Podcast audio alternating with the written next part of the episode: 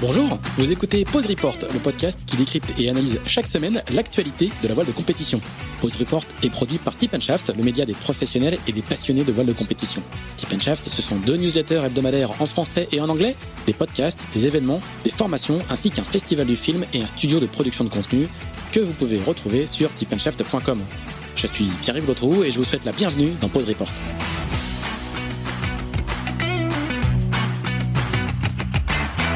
Bonjour à tous et bienvenue dans ce 85e épisode de Pause Report, le podcast hebdomadaire de Tip qui explique, décortique, décrypte et analyse l'actualité de la voile de compétition sous toutes ses coutures en compagnie des meilleurs experts. Nous sommes le lundi 5 septembre, il est 18h15 exactement.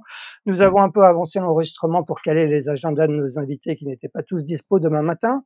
Et nous allons faire avec un peu d'avance, là encore, le bilan de la saison Mini 650 qui est sur le point de s'achever, puisqu'il ne reste que quatre épreuves à courir d'ici la fin du mois de septembre.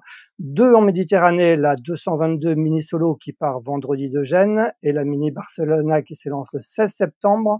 Deux en Atlantique, la duo Concarneau dont le départ est donné jeudi et la Chrono 650 qui clôturera la saison le 23 septembre. Pour nous aider à voir plus clair, nous recevons deux vainqueurs de la Mini Transat, tous les deux en proto, dans l'ordre chronologique.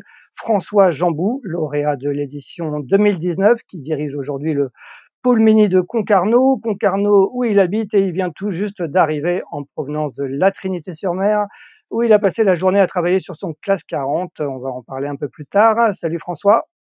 Salut. Et l'autre euh, lauréat de la Mini Transat et le tenant du titre, Pierre Leroy, vous l'avez reconnu, qui lui a succédé au palmarès donc euh, en 2021 et a remporté cet été la grande épreuve de la saison, les sables, les Açores, les sables. Il est de son côté chez lui, du côté de l'île. Salut Pierre. Salut, bonjour à tous. Notre troisième invité est un peu la maman de, elle va pas aimer que je dise ça, de tous les skippers qui passent par la classe Mini 650, dont elle est secrétaire depuis exactement 21 ans. Si vous avez été ministre ou si vous l'êtes encore, vous l'aurez reconnu. Il s'agit d'Annabelle Moreau qui est au bureau de la classe à Lorient. Salut Annabelle. Salut, bonjour à tous, je l'assume. tu l'assumes. Eh bien, justement, on va commencer euh, par toi, Annabelle. Euh, si tous les ministres te connaissent très bien, euh, les autres de nos auditeurs qui connaissent un petit peu moins le circuit mini, sans doute te connaissent moins. Est-ce que tu peux nous raconter un peu ta rencontre déjà avec la classe mini et après nous parler un peu de, ton rôle? Ben, Ma rencontre avec la classe mini, c'était un emploi d'été pour la Transgascogne 95 euh, voilà, j'étais des Sables d'Olonne, je cherchais un job d'été dans un port et on m'a proposé cette course et j'ai juste craqué sur euh, sur l'ambiance générale alors que je n'y connaissais absolument rien le bateau puisque je n'avais jamais monté mis les pieds sur un bateau avant ce jour-là et et puis de fil en aiguille, ben, j'ai repris ce job d'été en 97. J'ai rencontré quelqu'un qui est devenu mon mari après. Et puis je me suis fait aspirer et j'y suis toujours. D'accord, c'est une drogue dure la, classe mini? Ouais, c'est clairement. oui, c'est très dur. On décroche pas. Ouais, ouais, Mais j'ai pas envie non plus, donc euh, c'est pas grave. Bon, et qu'est-ce que, est-ce que tu peux nous expliquer un peu quel est le, rôle de la secrétaire de la classe euh, aujourd'hui?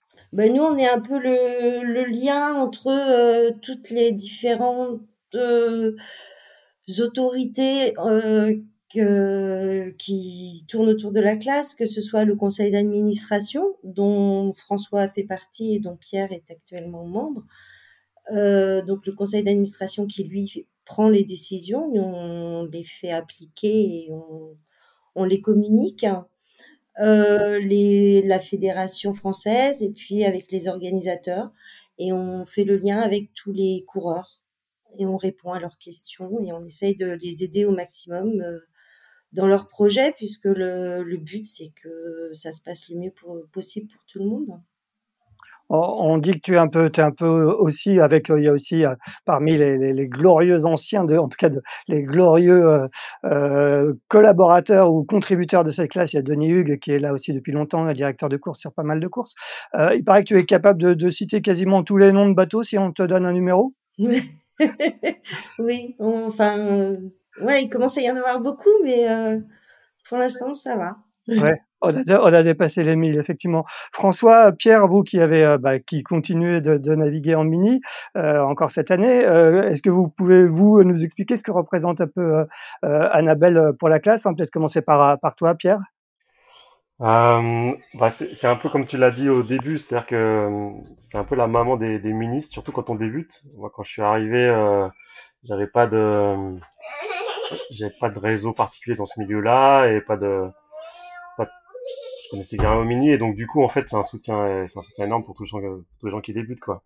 Et après effectivement, en étant notamment membre du bureau, on se rend compte de tout ce que ça implique et tout le travail que ça nécessite de faire tourner la, la classe mini. Et là, on, là, on se rend compte qu'Annabelle et, Camille, les gens secrétariat, ont vraiment un rôle très important pour que, en fait, euh, les informations circulent, que tout le monde soit au courant, que les, que les coureurs euh, aient les, les, réponses dont ils ont besoin en, temps et en heure. Donc, c'est, voilà, c'est, c'est, c'est l'élément indispensable pour que tout ça, ça fonctionne, quoi. Pour que tout ce, ce bel environnement fonctionne. François, tu, tu confirmes?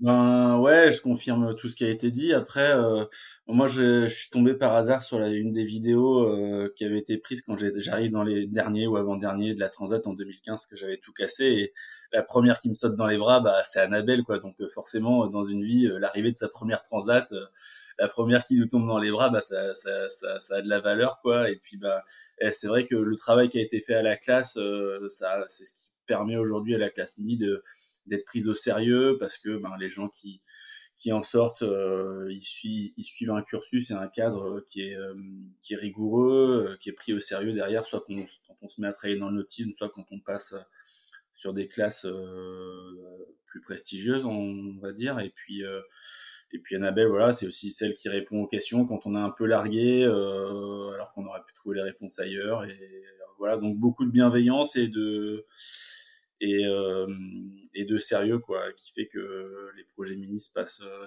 bien pour les gens qui s'investissent donc ça c'est top. François, on parlera tout à l'heure euh, de, ton projet Route du Rhum en classe 40 que, que tu prépares actuellement. En, parallèle, tu, mènes ce, projet avec celui d'entraîneur du pôle mini de Concarneau. Est-ce que tu peux nous, expliquer un peu ce que représente aujourd'hui ce pôle? Quel est, toi ton rôle? Je crois que tu es un peu plus qu'entraîneur d'ailleurs. Ouais, ben moi c'était quand j'avais en 2012, 2013 quand j'avais pour projet de lancer un un, un, projet mini, euh, il y avait rien à Concarneau, euh, je trouvais que Lorient ça faisait loin et je, voilà et à l'époque il y avait pas beaucoup de pôles quoi. Euh, aujourd'hui la flotte elle s'est vraiment étalée et je pense que c'est vraiment une richesse pour la classe et, et que la flotte soit étalée et qu'on puisse s'entraîner un peu partout sur la côte, ça c'est vraiment bien. Et donc avec Pierre-François Darny qui travaille chez Charal, euh, on s'est dit bah tiens, euh, on a du réseau, on a des contacts ici sur Concarneau, on a envie de développer un truc pour nous. Et puis bon, on a trouvé un entraîneur, euh, deux trois bateaux qui étaient motivés.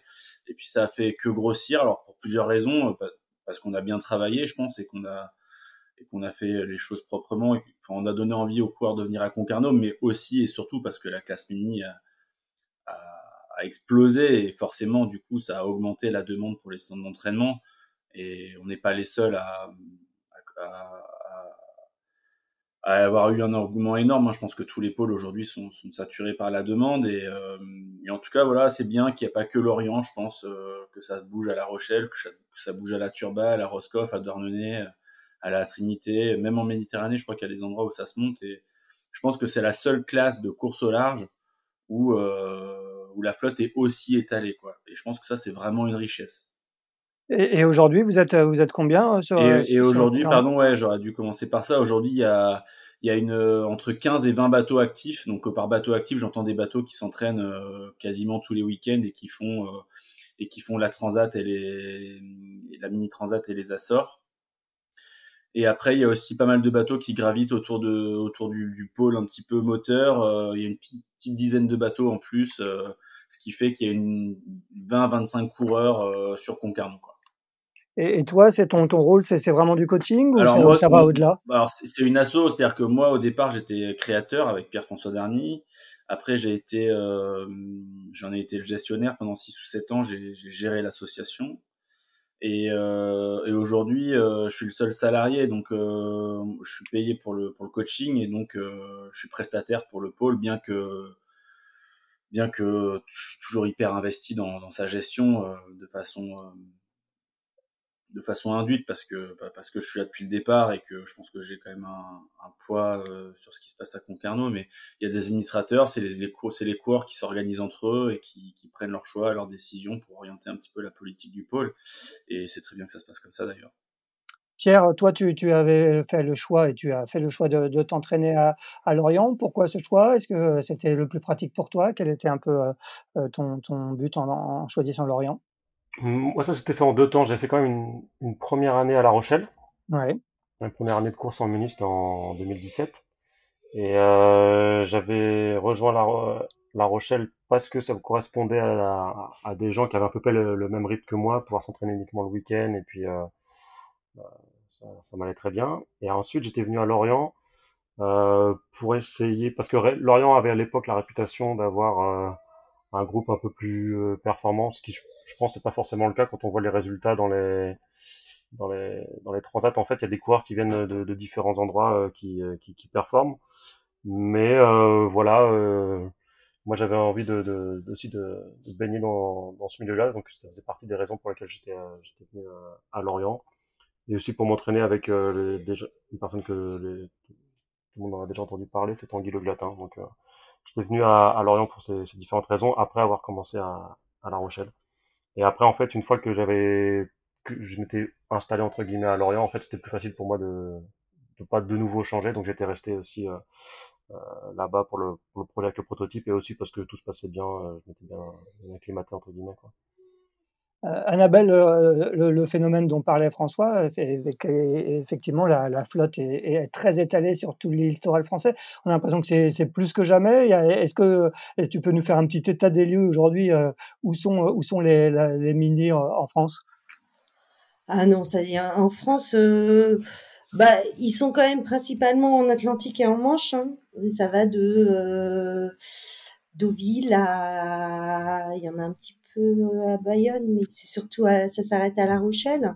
Les gros, les grosses flottes sont à Roscoff. Il y a un nouveau pôle qui s'installe à Douarnenez. Il y a donc Concarneau, Lorient, la Trinité, la Turballe, les Sables, La Rochelle. Ça, ce sont les gros pôles. En Méditerranée, c'est beaucoup plus compliqué. On n'arrive pas à structurer en Méditerranée française. Ouais. Euh, il y a la base mini Barcelona qui a qui a une flotte d'une vingtaine de bateaux et, et les Italiens où ils sont une trentaine à peu près. Mais euh, en Italie, ils fonctionnent un peu différemment dans le sens où ils ont une trentaine, quarantaine de bateaux, euh, mais depuis euh, 10 ans, 15 ans, ils sont, ils n'ont pas forcément de projet transat. Et, pourquoi? C'est difficile de structurer en, en Méditerranée euh, du côté français? Bah, euh, il y a déjà la flotte, elle est, enfin, les bateaux sont étalés un peu partout. Euh, en fait, il y avait, il y a une époque où c'était structuré, c'était quand euh, il y avait des avantages certains à Port-Camargue au niveau euh, tarif portuaire. Donc toute la flotte était là et, et la condition c'était de participer aux courses. Donc là, on arrivait quand même à avoir une flotte de 30-40 bateaux en Méditerranée française. Euh, et le jour où euh, le centre de Concarneau, de Port-Camargue, qui n'était pas un centre d'entraînement, qui était juste des avantages portuaires, mais ils se, ils s'automotivaient les uns les autres. Euh, le jour où ça s'est arrêté, ben chacun est parti dans son port et puis chacun a un petit et du coup ils sont tout, tout est compliqué en fait pour les regrouper. Est-ce que, est-ce que du coup, en conséquence, il y a, moins de, de courses euh, mini sur le littoral français en Méditerranée? Ah oui, en France, en, en, littoral français, il y a moins de courses, déjà parce qu'il n'y en a que deux, et, euh, et on peine à les remplir. Ouais, ouais. Au contraire de, bien évidemment de, de, des autres courses de circuit qui sont qui affichent toutes euh, complet ou quasi complet. Euh, quand, quand, tu vois cet engouement, c'est on a l'impression que ça s'arrête jamais. C'est est-ce que c'est c'est toujours autant le cas? Est-ce que tu vous l'avez constaté encore cette année? Euh, là, j'espère honnêtement qu'on atteint le haut de la vague parce que ça, ça, ça monte. Euh, ça monte un... là c'est un peu trop en fait je pense puisque ça, ça crée des frustrations c'est euh, voilà euh, nous on était déjà en flux tendu et on a pratiquement doublé donc euh, donc c'est enfin maintenant pour participer à une course mini c'est c'est limite parcours sup et c'est pas c'est pas le but je trouve. Mais après, on peut pas empêcher les gens d'avoir envie de rêver, quoi. Bien sûr. Heu, on va parler maintenant un peu de la saison qui est donc sur le point de s'achever, comme je disais en préambule. On va commencer bien évidemment par les protos, heu, parce que nos invités sont surtout d'abord des spécialistes de proto puisqu'ils ont couru en proto. Donc Pierre, on va on va on va parler avec toi. Tu tu tu as prolongé toi cette saison après avoir gagné la Mini Transat, heu, en 2021? Est-ce que c'était au pro c'était prévu? C'est c'était tu avais fait le choix de prolonger cette saison, même si tu as pas fait toutes les courses de la saison? Oui, oui, c'était prévu, euh, même avant le départ de la Transat. Après, ce qui n'était pas prévu, c'est comment j'allais doser la saison en fait. Mais euh, c'était prévu que je refasse une saison pour deux raisons principales. C'était faire une seule saison sur le prototype, je trouvais ça un peu court et un, peu dommage pour exploiter complètement le bateau. Et aussi parce que je voulais refaire la, la course Les Sables, les Açores, qui est une course que, que j'adore. Et après, en fait, en fonction de comment allait se dérouler la mini transat, en fait, euh, j'avais prévu de doser en faisant plus ou moins de courses euh, d'avant-saison en fait. Donc, euh, donc voilà, donc euh, vu que la, transat s'est vraiment bien passée, en fait j'avais j'ai décidé de faire du coup assez peu de courses, dont celles que, que je préfère, pour avoir le temps de, de, de préparer d'autres choses en parallèle. Mais, mais voilà. Bon, à l'arrivée, ça s'est plutôt très bien passé, hein. Tu tu fais 3 courses, tu fais 2, je crois, sur la la Plastimo Lorient Mini et et tu gagnes la Mini en mai, heu, puis, heu, les Sables, les Açores, les Sables. C'est une sorte, et on rappelle qu'en en 2021, je crois que tu tu fais 7 courses, tu fais 7 podiums, dont dont 3 victoires. C'est une sorte d'état de grâce, comment comment tu as vécu cette saison? Euh, ouais, je, je pense pas que les, les saisons entre la saison 2021 et la saison 2022 sont sont assez différentes parce que euh, il y a une histoire de, de promotion dans la classe mini, c'est-à-dire que après chaque transat, il y a un gros renouvellement. Donc euh, les bateaux contre lesquels j'ai navigué cette année, les skippers contre lesquels j'ai navigué cette année sont il a vraiment euh, quasiment personne de, de, de mes concurrents de l'année dernière, par exemple. Et euh, donc c'est vraiment des, des saisons de, complètement différentes. Par exemple, pour parler uniquement de 2022, euh, j'étais contre la la plupart du temps, euh, dans le haut du classement, il me semble que c'était des bateaux qui étaient soit un petit peu plus récents, enfin soit un peu moins récents, je veux dire, soit des skippers qui débutaient en mini, et donc du coup avec euh, une concurrence un peu différente de 2021, où il y avait des, des skippers un peu plus expérimentés en proto, avec des bateaux aussi des fois un peu plus récents, un peu plus récents. Donc euh, voilà, ça, c'est des saisons assez différentes finalement entre les deux années. François, quel est toi ton regard un peu sur, sur les 2 saisons, heu, passées, heu, du moins la saison 2021, la avec la victoire, sur la Mini Transat à la clé et la saison actuelle de Pierre? Bah, la saison 2021, elle était, bah, elle était étrange parce qu'on sortait du Covid et puis il n'y avait pas eu les Açores avant. Donc il y avait, là, il y avait pas eu, euh, avait pas eu de grosses courses au large euh, qui laissaient entrevoir un petit peu ce qui pouvait se passer sur la Transat. Et puis, euh, et puis bon, il y avait le gros match hein, annoncé entre entre Pierre et Tanguy Bouroulec là. Puis il y a eu des vieux bateaux qui s'en sont hyper bien sortis. Enfin, la course, elle avait été vraiment passionnante à suivre. Mais avec, euh, j'ai trouvé peu de proto sur les sur certaines courses sur la saison 2021. Il y a eu des courses où il y avait eu assez peu de proto et assez peu de et assez peu de. Je parle pas de la Transat, hein, mais plus des courses avant saison assez peu de bateaux finalement, alors que la saison 2022, là, il y a, y a vraiment eu un, un, un regain d'intérêt pour, la, pour le prototype, pour la flotte de, de bateaux prototypes. Et ça, c'est bien parce que s'il y a trop de bateaux de série et pas de prototype, la classe, elle perd un peu son âme, quoi. Parce que le, le mini, ça reste quand même, euh, ça reste quand même, euh, enfin, celui qui gagne la transat, c'est le premier proto. Et, euh, et donc là, il y a eu vraiment, il y a beaucoup de bateaux neufs qui sont sortis cette année. Il y en a d'autres qui vont sortir, qui vont être mis à l'eau là euh, incessamment sous peu. Donc je pense que la, la, la, prochaine transat en proto, elle va être, elle va être passionnante parce qu'il va y avoir vraiment du jeu et beaucoup de bateaux qui peuvent gagner. Et, euh, et puis pour les pour les séries, euh, ben là il y a beaucoup de coureurs qui qui, qui sont bons, qui jouent devant. Il euh, y a plus, il y a pas, il y a pas la suprématie de Lorient par rapport aux autres centres de formation. Je pense qu'il y a des bons coureurs un peu partout et ça, ça me porte aussi un petit peu du, un regain d'intérêt. Avec euh, bah, le côté frustrant, euh, moi je le vois à Concarneau, avec des coureurs qui arrivent pas à s'inscrire à quelques courses, qui vont se demander si on pouvoir faire la transat. Il y a des bateaux qui se revendent actuellement parce que certains ont compris qu'ils n'avaient pas les milles, etc. Donc, pour rebondir sur ce que disait Annabelle tout à l'heure, c'est vrai que là, euh, se qualifier pour les grosses épreuves, c'est hyper compliqué. Euh, c'est vraiment c'est le chemin de croix et, euh, et ça c'est propre à la classe mini aussi. Je pense que c'est vraiment une des, spécificités, une des spécificités. Moi je vois pour le la qualification pour la route du Rhum en classe 40, elle est, elle est mille fois plus simple. et, euh, et, donc ça rend le, ça, ça, rend le, ça rend la classe assez particulière, quoi, parce que parce qu'il n'y a aucune classe, aucune autre classe de course au large qui a où il y a autant de monde qui court, quoi. Et même les courses en Méditerranée, il y a quand même, il y a quand même du monde cette année hein, sur les courses en Méditerranée, je trouve. Oui, oui, oui.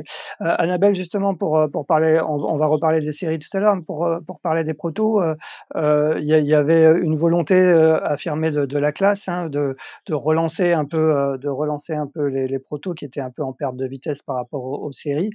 quelles ont été un peu les, les, les, mesures qui ont été prises dans ce sens-là et est-ce que tu as l'impression que ça, ça porte ses fruits? Bah, il y a une claire volonté de la relancer, la classe de relancer les prototypes.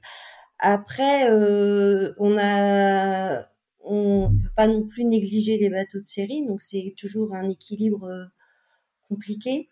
Euh, en fait, cette année, il y a une sur nos courses de sur la Transat et sur la Sable des Açores, donc ce qu'on appelle nos courses A, il y a des pourcentages qui sont réservés à chaque catégorie de bateaux, mais ça depuis 2003. Et à l'époque, c'était pour avoir. En fait, le but de la classe, c'est d'avoir une, une des courses homogènes, c'est-à-dire que que les gens courent en proto ou en série, qu'ils aient aient vraiment des concurrents, quoi. Et du coup, en 2003, on avait mis les quotas euh, sur les courses pour euh, équilibrer parce qu'il y avait trop de proto et pas assez de séries. Et cette mesure, euh, ben, elle protège les prototypes depuis quelques années maintenant.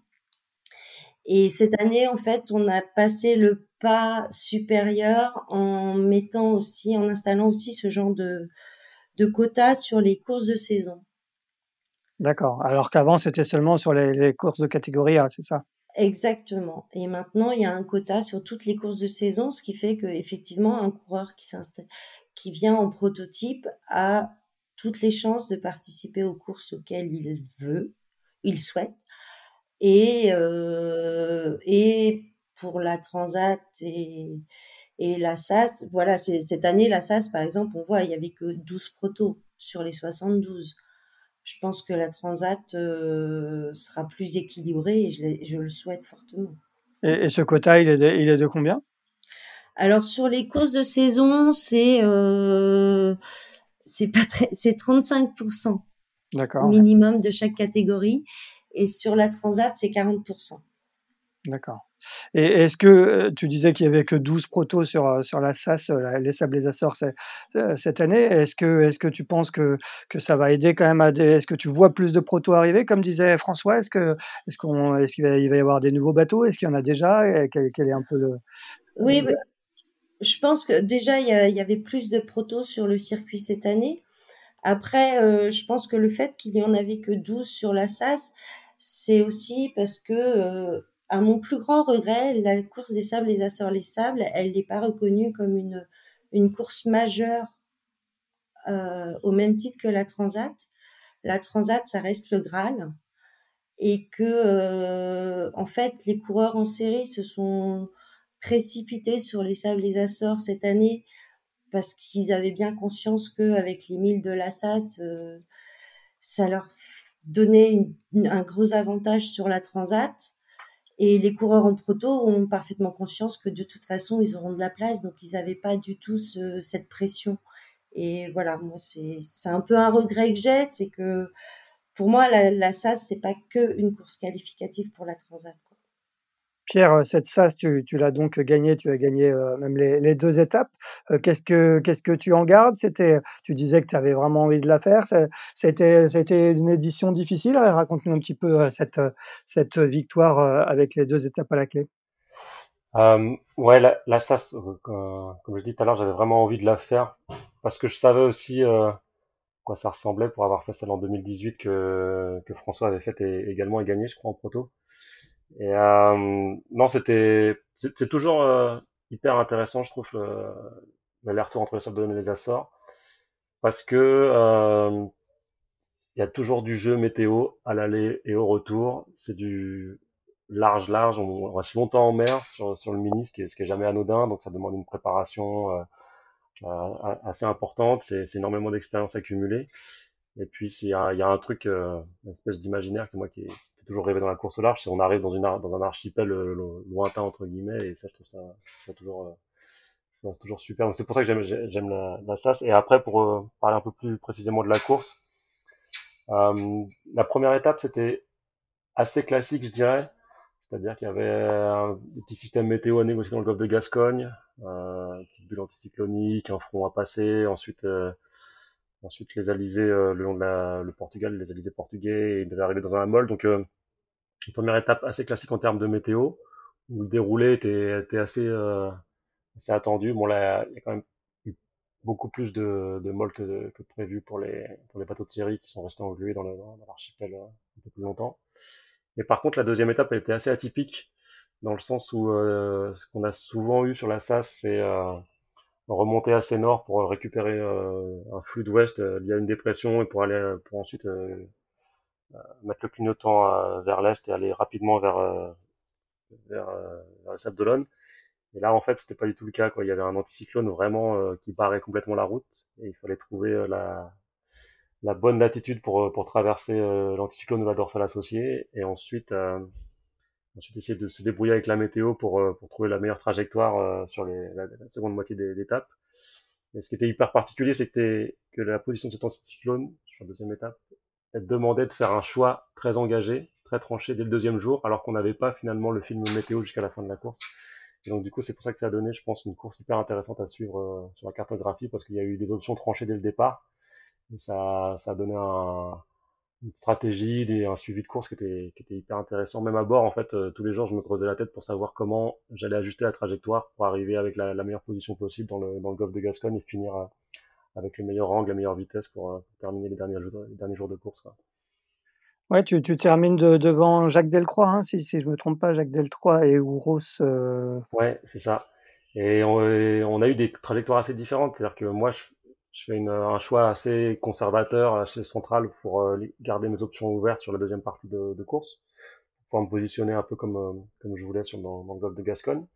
Et en fait, Jacques et Ouros, eux, ils sont partis très nord pour, pour contourner cet anticyclone. Et, et donc, du coup, malgré qu'on ait des, trajectoires très différentes, en fait, on se retrouve pas si loin que ça du tout à, à l'arrivée, ce qui a donné du jeu tout, tout au long de la course que chaque jour au classement, euh, je perdais 50 000 ou je gagnais 30 000 par rapport à, à Jacques et Ross. C'était hyper intéressant.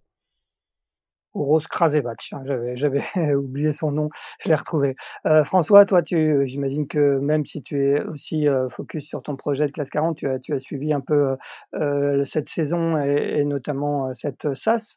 Ah ouais, que... Moi, il y a, y a, une chose que je voulais rajouter sur sur la SAS, c'est que il y a aussi un gros avantage à cette course-là parce qu'en mini, il y a beaucoup de coureurs qui, qui ont du mal à joindre un peu les deux bouts d'un point de vue financier c'est que c'est la, c'est que c'est la course au large, c'est que c'est la vraie grande grosse course au large, accessible financièrement. C'est-à-dire qu'en fait, une transat, il y a, il y a, il y a 20, 25 000 euros de frais fixes entre le cargo, les avions, les assurances, alors que la SAS, eh ben, eh ben, ça coûte dix fois moins cher. Et, euh, et moi, je, j'incite vraiment mes coureurs peu fortunés qui savent pas s'ils vont pouvoir faire la transat euh, à faire la SAS parce que acheter un mini et faire la SAS, et eh ben, et eh ben, ça, ça, ça, ça, vaut le coup, quoi. Clairement, même si on peut pas aller jusqu'à la Transat. Et moi, en 2014, euh, euh, j'avais déjà fait la SAS et, euh, et je l'avais fait dans cet esprit-là en me disant, bah, si au moins j'arrive pas à aller jusqu'à la Transat, et ben si j'ai fait les Açores, j'aurai une vraie expérience de course au large et mon projet, il aura quand même eu de la valeur et du sens. Et, euh, et voilà. Et puis il y a une atmosphère toute particulière. L'arrivée sur les Açores, c'est magique. Euh, on rentre par ses propres moyens, on met pas le bateau sur un cargo. Aujourd'hui, euh, je pense que c'est des choses qui ont vraiment du sens.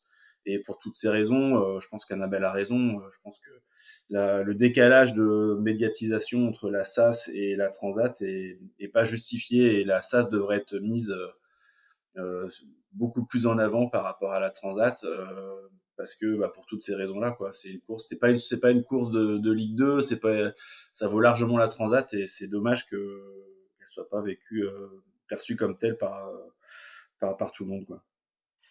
Parlons juste du coup force du, du, un peu du, du plateau, euh, notamment en proto. On va reparler des séries après, mais en proto, quels sont Est-ce que aujourd'hui, euh, à, à, un an de, de la Mini Transat 2023, est-ce qu'il y a des des, des, des, des, marins qui se sont révélés en proto? Est-ce que est-ce qu'on commence à déjà y voir plus clair ou ou c'est beaucoup trop tôt pour pour pour en parler de Annabelle, toi qui, bah...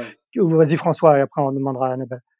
Ouais, moi j'allais dire qu'il y a beaucoup de points d'interrogation déjà parce qu'il y a, il y a vraiment beaucoup de bateaux modernes qui sortent, notamment des bateaux avec des foils et tout le monde euh, se dit mais quand est-ce que les bateaux à foils vont prendre le dessus sur les autres? Il y a le bateau de Caroline Boule, il y a deux plans finaux à foils qui sont sortis, il y a hum, un plan euh, un plan raison à foil qui est en cours de fiabilisation aussi avec Laurent Cornic depuis un moment. Euh, il y a le Floki 650 qui est un plan manuaire à foil qui a été mis à l'eau à La Rochelle il y a peu de temps. Et tous ces bateaux-là, tous ces bateaux-là, euh, euh, bah, on, on, est en train de se demander, bah, est-ce qu'ils sont en cours de fiabilisation ou est-ce qu'ils vont être à, temps à, à, performance sur la prochaine transat? Il y a aussi Chafoil, le Pogo, le, le Pogo Foiler là qui est repris par un, par quelqu'un qui était en équipe de France de 49ers. Enfin, il va y avoir des bons navigants. Il y a aussi des bateaux neufs avec euh, à dérive. Il y a le bateau de Victor Mathieu, il y a les deux DMG, il y a le bateau de Marie Gendron qui, a, qui est aussi très expérimenté, qui peut faire quelque chose de bien sur la Transat. Et je pense que si tous ces bateaux arrivent à sont au départ de la Transat, euh, le plateau proto sur la prochaine Transat, il va il va avoir de la gueule vraiment. Annabelle, tu confirmes? Est-ce que tu as vu des, des, des, marins émerger un peu cette année euh, euh, Est-ce qu'il y en a sur qui on pourra ou on peut on peut d'ores et déjà dire que qu'on peut qu'il faudra compter sur eux euh, en 2023 et notamment sur la mini transat? Bah, je pense que effectivement c'est un, un, petit peu tôt parce que la plupart des bateaux récents sont dans les mains de de coureurs qui étaient encore inexpérimentés et ou pas encore à l'eau. Euh, par contre, c'est vrai que cette année, moi, en proto, j'ai, enfin, sur la SAS et même sur le reste de la saison, j'ai trouvé que Jacques Delcroix et Euros Krasevach ont fait une, ont fait une superbe saison puisque ils font podium sur les, sur les sables les Açores, mais ils font aussi pratiquement podium euh, à toutes les courses auxquelles ils ont participé. Et ils ont des bateaux qui datent de 2009. Donc ils étaient aussi devant des bateaux de 2020, quoi. Pierre, tu, confirmes, c'est ceux qui t'ont donné le plus de, fil à retordre sur les, trois courses euh, auxquelles tu, as participé? Ouais c'est clair, ouais, euh, Jacques, ça a été euh, une vraie bataille avec lui. Euh, Uros, pareil, sur la deuxième étape, qui a fait une belle trajectoire. J'étais un peu déçu que Victor Mathieu, qui François connaît bien, qui a Concarneau, puisse pas faire la, SAS, parce que on était bord à bord encore la dernière nuit lors de la mini en mai qui est un bateau qui, est, qui a la même carène que le mien, donc un peu différent sur certains systèmes, mais euh, euh donc euh, ça aurait été une, sans doute intéressant aussi qu'il puisse faire la, SAS. Et euh, non, non, il y avait, il y avait vraiment déjà une belle bataille. Et... Mais je rejoins ce, que, ce qui a été dit par les autres, c'est-à-dire que pour l'année prochaine, euh, je, suis, je suis très curieux de voir comment ça va se passer, parce que entre les tous ces nouveaux bateaux qui vont être mis à l'eau, euh, les gens qui vont progresser, ça va, je pense que ça va être passionnant en proto l'année prochaine. Toi toi, tu as fait donc, tu tu avais couru en série avant, tu tu as fait le choix sur, sur ces sur ces saisons-là de courir en proto. Pour pourquoi choisir le proto? C'est, tu tu tu avais envie de développer un bateau? C'est c'est ton côté ingénieur? C'est pourquoi un peu ce choix? En fait, après la, ma transat en 2019, euh, j'ai eu des discussions avec euh, mon, sponsor de l'époque, qui est devenu mon, armateur pour le proto. Et en fait, c'était un équilibre à trouver entre ce que je souhaitais faire. C'est-à-dire, euh, moi, ce, que, ce qui m'éclate dans la course large, c'est de progresser en tant que marin. Et donc, euh, une des, des, manières de progresser pour moi, c'était après avoir fait une transat en série, c'était de, de, faire une transat en proto. Et ça correspondait aussi à ce que le, ce que le sponsor souhaitait investir dans, dans, dans la course large. Et donc voilà, euh, je, donc du coup j'étais hyper content de faire du proto pour cet aspect euh, construction et, et, comprendre vraiment comment un bateau était fait, parce a, j'avais assemblé le bateau avec un copain euh, dans la région de l'Orient. Et puis après pour toujours euh, progresser à continuer à progresser sur d'autres sur d'autres aspects, comprendre l'équilibre du bateau avec tous ces systèmes euh, embarqués à bord du, du proto. Donc c'était c'était vraiment dans, dans l'idée de, de continuer ma route de, de marin en, en course au large quoi. On rappelle, hein, c'est un, plan David Raison. Est-ce que, est-ce que ce, euh, bateau, il t'a, donné satisfaction? Ouais, c'était, c'est un, bateau incroyable. Mais je, pense que François il confirmera. Mais à naviguer au large, c'est un, plaisir qui est fou, ce, bateau, cette carène. C'est-à-dire que dans des conditions euh, où euh, en Pogo 3, euh, c'était, j'avais l'impression que c'était, c'était hyper bourrin, que j'étais sous en permanence. Le bateau, il, y a certaines conditions où, au portant notamment, ça, le bateau décélère jamais, ça passe la mer facilement, c'est, le bateau est au, surf en permanence, et tout ça au sec, c'est, bon, ce bateau, il est vraiment incroyable. François, j'imagine tu confirmes. Toi, tu, on, tu, rappelle, tu as gagné la Mini Transat sur le 865, qui avait aussi gagné l'édition précédente avec Yann Lipinski, qui était aussi un David Raison, donc peut-être un peu le, prédécesseur de, celui de Pierre. C'est toi aussi, tu confirmes que c'était le bateau idéal? Ah bah ouais, clairement, c'est euh, un bateau euh, qui laisse pas indifférent euh, parce qu'il est c'est nouveau en comportement à la mer par rapport aux bateaux sur lesquels on navigue avant. Et bon, même si je pense que ça va, ça tend à se généraliser de plus en plus, euh, quand on découvre ça pour la première fois, on a l'impression de, de, faire un autre sport en fait. Et puis ça rend plus serein parce que le bateau est plus marin, plus agréable, plus fun, enfin plus tout quoi. Et du coup, oui, c'était un, chouette. Bah, j'ai eu beaucoup de chance d'avoir accès à ce bateau là. Pierre, euh, François parlait tout à l'heure des, foils. Il, y a, quelques, euh, foils qui apparaissent sur les bateaux. Il y a eu celui de Tanguy Bouroulec. Euh, il y en a d'autres, celui de Caroline Boule qu'on avait reçu dans un épisode précédent de Pose Report, qui, n'a pas encore ses foils mais va bientôt les recevoir. est-ce que, le foil est l'avenir du, mini? Vaste question. Je pense que le, le foil est, déjà la, enfin c'était l'avenir de la course au large il y a quelques années. Maintenant c'est le, le présent de la course au large, le foil.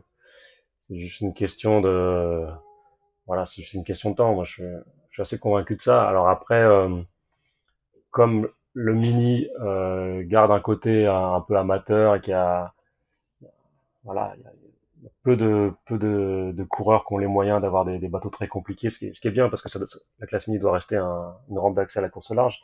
Ça, prend un, petit peu plus de temps que dans d'autres classes, mais je pense que oui, le, le. Euh, et en plus, vu que le mini la classe mini et la rampe d'accès à la course large, on peut pas être complètement déconnecté de ce qui passe dans d'autres classes de bateaux en fait.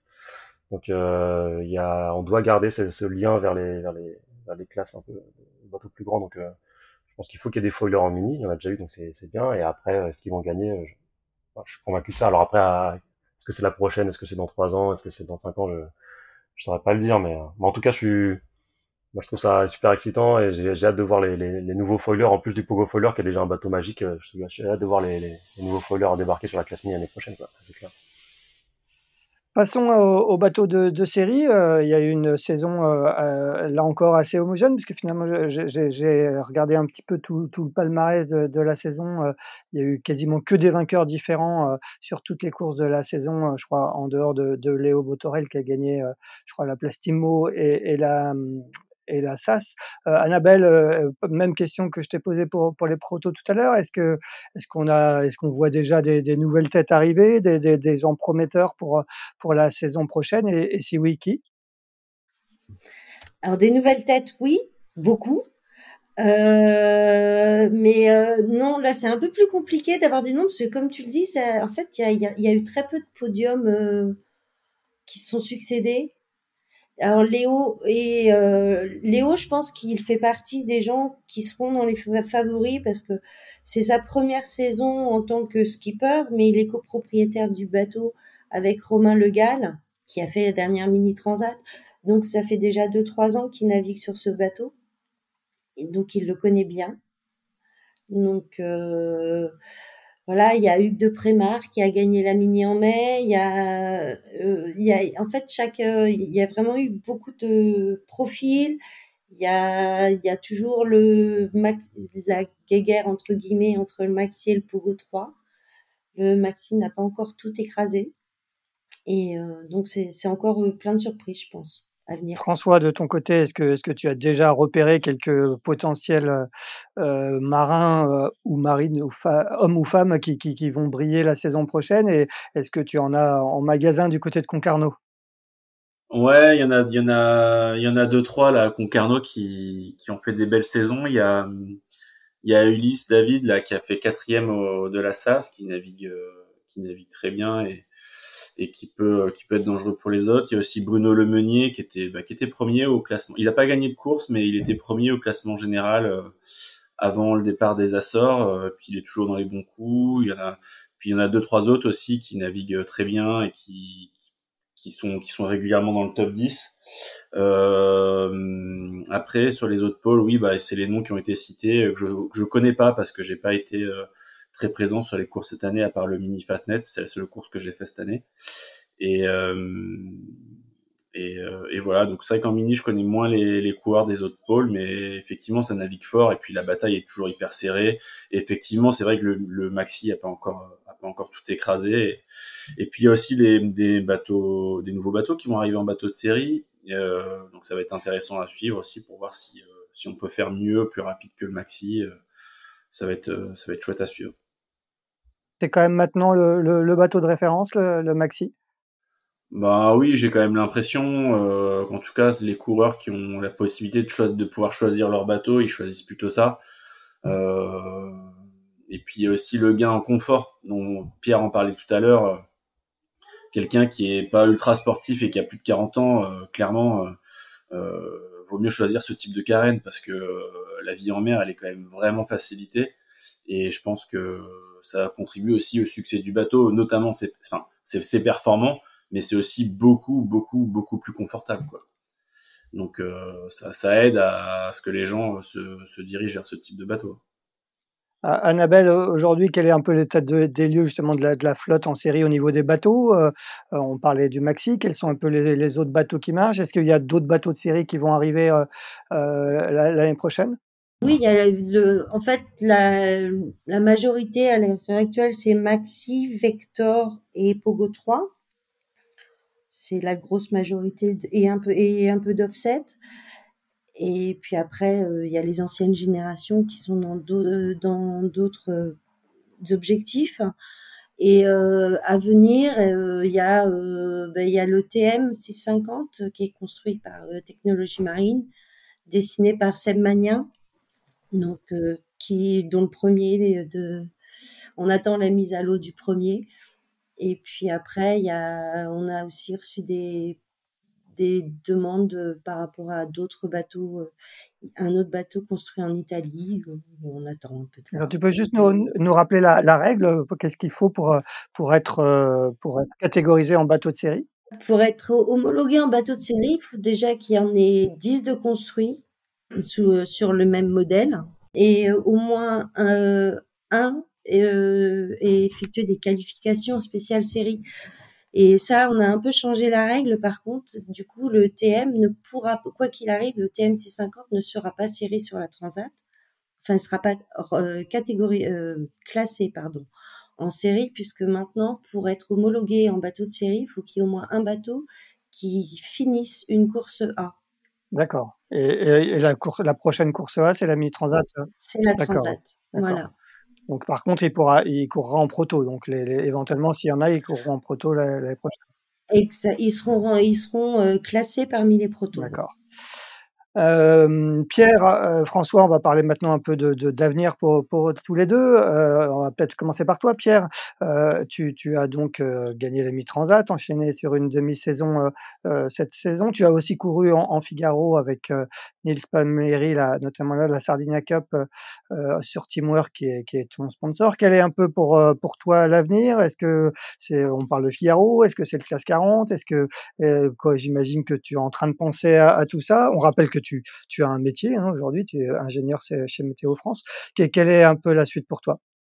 Euh, bah C'est vraiment mon sujet euh, chaud du moment là. Euh, je passe beaucoup de temps à, à essayer d'organiser tout ça. Euh, J'ai à peu près les idées claires sur le, la suite, sur ce que je souhaite faire. C'est-à-dire moi je souhaite continuer à faire de la course au large en tant que, en tant que coureur, plutôt sur des monocoques, plutôt sur des longues courses, avec donc euh, un ordinateur à bord pour faire la météo à bord et la stratégie, c'est ce que j'aime bien faire.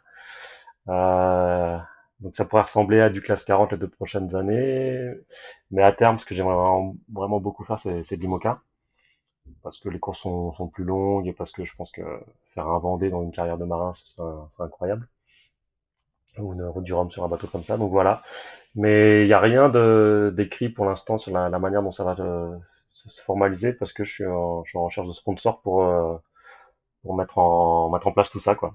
Donc euh, donc il y a cette partie là et en parallèle de, de, de, ma recherche de partenaires pour pour mes projets, euh, vais essayer de naviguer de plus en plus sur ces bateaux là.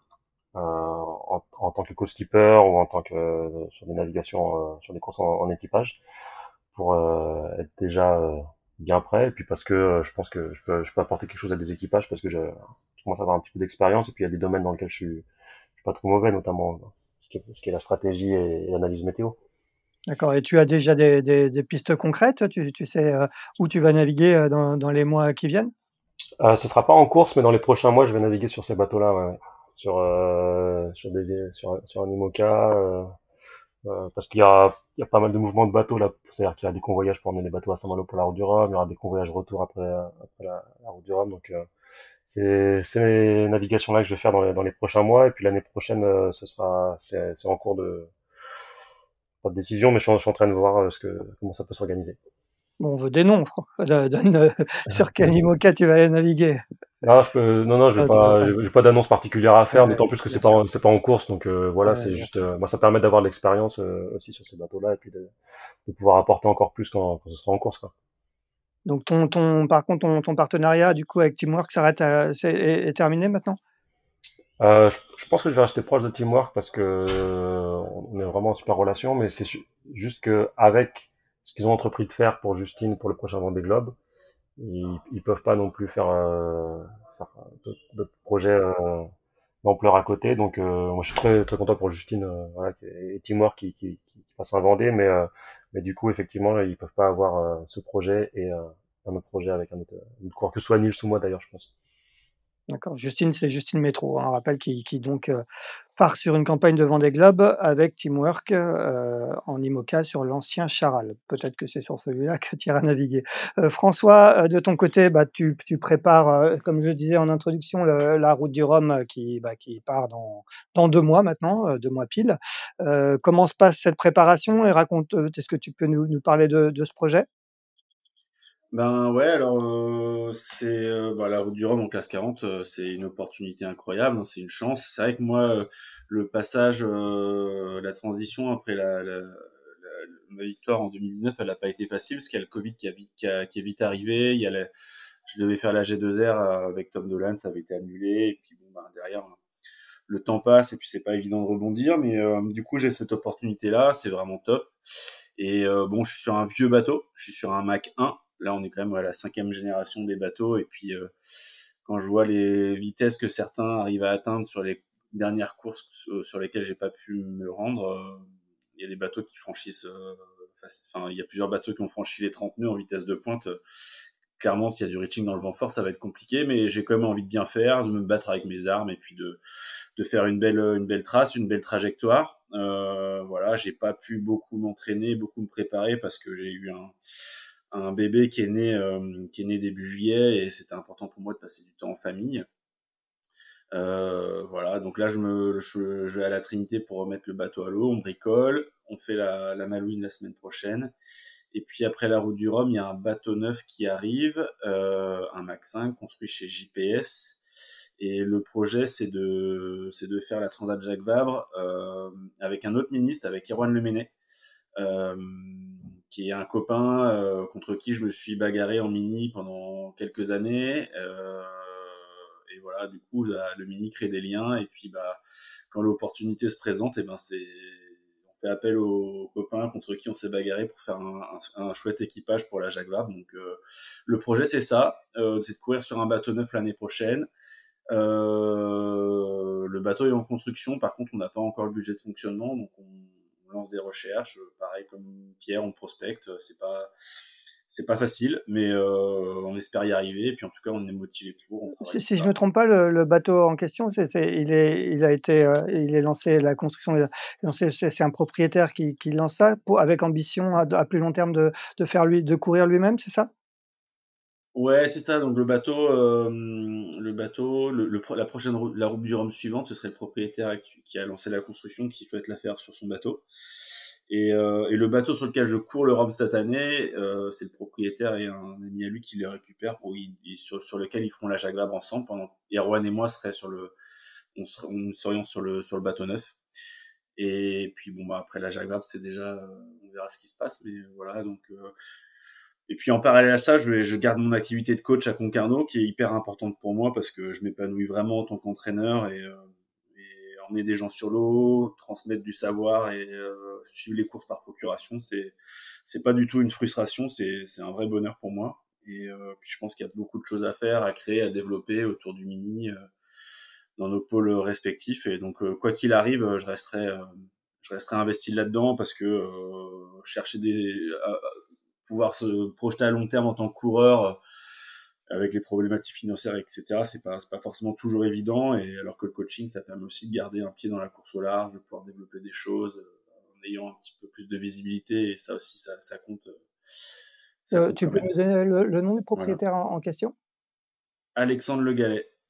D'accord. Voilà, et donc le classe 40 va s'appeler à, l'aveugle. On est, on est parrainé par une association qui s'appelle Lunadev, qui aide à faciliter la vie des, personnes malvoyantes en France. Et sur les régates, on fait aussi naviguer et participer des, des, gens, euh, bah, des non-voyants. Donc sur la prochaine régate, là sur la Malouine, il y aura un aveugle à bord euh, qui va barrer, qui va nous aider à manœuvrer, etc. Et le cœur de projet est basé autour de ça. Pierre disait tout à l'heure que faire, euh, faire le, le Vendée Globe ou, ou, la Route du Rhum en IMOCA euh, dans une carrière de marin, euh, c'est un truc incroyable. Est-ce que, est-ce que pour toi, euh, c'est aussi un petit objectif qui reste dans le coin, dans un coin de la tête, ou ça te, toi, ça te fait moins rêver? Ah bah ça fait carrément rêver parce que là, une fois que j'aurai fait le Rhum et que j'aurai fait une deuxième Jacques Vabre l'année prochaine, j'aurai un petit peu tout fait en monocoque, sauf, sauf, sauf un tour du monde. Alors, euh, l'IMOCA, euh, pas forcément, mais un tour du monde, oui. C'est-à-dire que si un jour c'est un tour du monde sur un autre support, ça me plairait, ça me plairait aussi, beaucoup aussi, beaucoup. Euh, si c'est en IMOCA, c'est top parce que ça veut dire Vendée Globe et c'est un rêve de gosse et, j'aimerais vraiment pouvoir faire ça un jour comme Pierre. Mais je sais qu'il y a des, des, projets de tour du monde sérieux en classe 40 qui peuvent être aussi très intéressants. Euh, voilà, il y a même le Golden Globe là, qui est parti euh, dernièrement. Je pense que ça va être ça va être top à suivre, même si je pense que là c'est un peu particulier. Je ne me verrai pas partir sur un bateau comme ça, mais mais voilà, donc euh, ouais, c'est plus le projet de tour du monde que l'IMOCA qui me qui me qui me fait rêver quoi. Justement, un petit mot, euh, Pierre, toi qui es un, spécialiste de, euh, de la météo, quand tu vois partir ces, ces 16 marins hier sur la Golden Globe Race au sextant à l'ancienne, est-ce que, est-ce que, ça t'interpelle? Qu'est-ce que, comment tu, tu regardes ça? Je, je comprends pas ces gens. non, je, non, je, rigole. Toi, tu as besoin de ton ordinateur à bord quand même. ouais. Euh, c'est-à-dire qu'en plus, moi, j'ai, j'ai vraiment une formation météo à partir des ordinateurs. C'est-à-dire que moi, il y, y, a beaucoup de marins qui sont, qui ont leur euh, progressé leur, leur expérience météo par leur navigation. Mais euh, moi, ma, le gros de ma formation météo, de mon expérience, elle vient de, de, mon travail et de la formation scientifique que j'ai eue. Quoi. Donc du coup, euh, je suis quand même assez attaché à mes, à mes outils informatiques, pouvoir faire euh, recevoir mes fichiers, faire tourner les routages et tout ça. Mais euh, pas pour les, les prendre tels quels, parce que tous les, les gens qui ont un peu navigué savent qu'après, ça demande un travail d'analyse, et c'est ce travail d'analyse que je trouve que je trouve hyper intéressant. Quoi.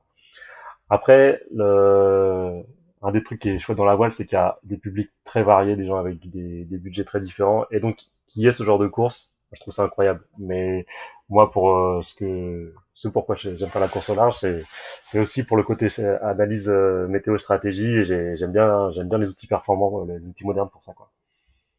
Annabelle, on va, on va, on va, on commencer par toi, on va finir euh, par toi. Et quel est ton, ton programme, toi, dans, dans, les semaines qui viennent? Il y a encore, euh, comme je le disais tout à l'heure, quelques courses encore euh, sur le circuit mini. C'est tes prochaines occupations? Oui, ben, je pars à, à Concarneau demain. Après, j'ai Barcelone la semaine prochaine. Et puis, on finira avec la chrono, où c'est nous qui l'organisons, donc vaut mieux y être. Mais bon, comme euh, Camille, euh, qui est ma collègue, a, bien géré la boutique pendant un moment, c'est à mon tour d'y aller là. Bon, et après, toi, il y a, d'autres courses à ton programme ou, tu sais où tu es que, que, que sur le circuit mini? Est-ce qu'il y a d'autres courses sur lesquelles tu travailles comme ça? Euh, bah, cette année, j'ai eu ma première expérience en direction de course parce que je fais un peu direction de course, d'assistance de direction de course. Donc j'ai eu ma première expérience hors mini euh, cette année sur la Sardina Cup euh, en Figaro. Et c'était une expérience très intéressante et que j'ai beaucoup appréciée. Donc pourquoi pas, après, il faut que j'arrive à combiner avec mon emploi du temps puisque je suis quand même salariée et j'ai un conseil d'administration qui a été super accueillant sur, sur mes demandes et ce que j'ai vraiment apprécié. Mais mon, mon, travail, ça reste la classe mini. Si je peux faire des extras, tant mieux, mais mon travail reste la classe mini.